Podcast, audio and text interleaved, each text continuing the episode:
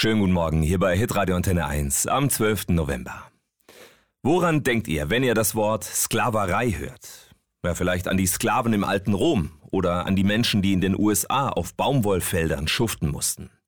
Aber Sklaverei gibt's auch hier bei uns in Deutschland. Bis heute. Die modernen Sklaven arbeiten zum Beispiel als Prostituierte. Wilbur Grossrucker kennt viele von ihnen. Die gebürtige Österreicherin leitet das Hoffnungshaus im Stuttgarter Rotlichtviertel. Das ist eine christliche Einrichtung, wo Prostituierte was essen können, einen Kaffee trinken und ihnen jemand zuhört.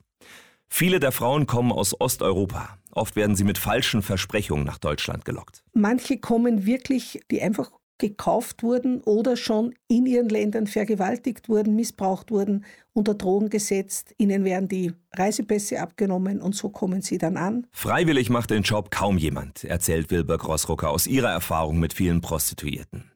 Kein Wunder, etwa 15 bis 20 Freier muss eine Frau am Tag bedienen, sagt sie.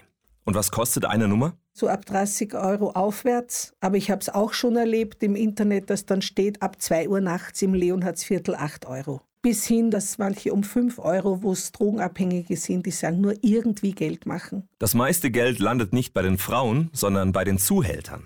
Aussteigen ist nicht leicht. Oft bedrohen die Zuhälter dann die Familien der Frauen.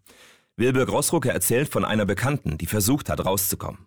Er hat sie erwischt, er hat sie richtig verprügelt, hat ihr Haare ausgerissen. Und dann, was blieb ihr dann anders übrig? Sie hat Angst um ihre Kinder, sie hat Angst um ihre Familie, also ist sie wieder drinnen. Prostitution sei ganz oft von Zwang und Ausbeutung geprägt. Also man kann das nur Sklaverei nennen, von diesem Idealbild, die ist ja selbstbestimmt, die kann viel Geld machen, erlebe ich hier bei uns in der Straße nichts. Sagt Wilbur Grossrucker im neuen Podcast Hoffnungsmensch mit unserem Hitradio Antenne 1 Pfarrer Steffen Kern.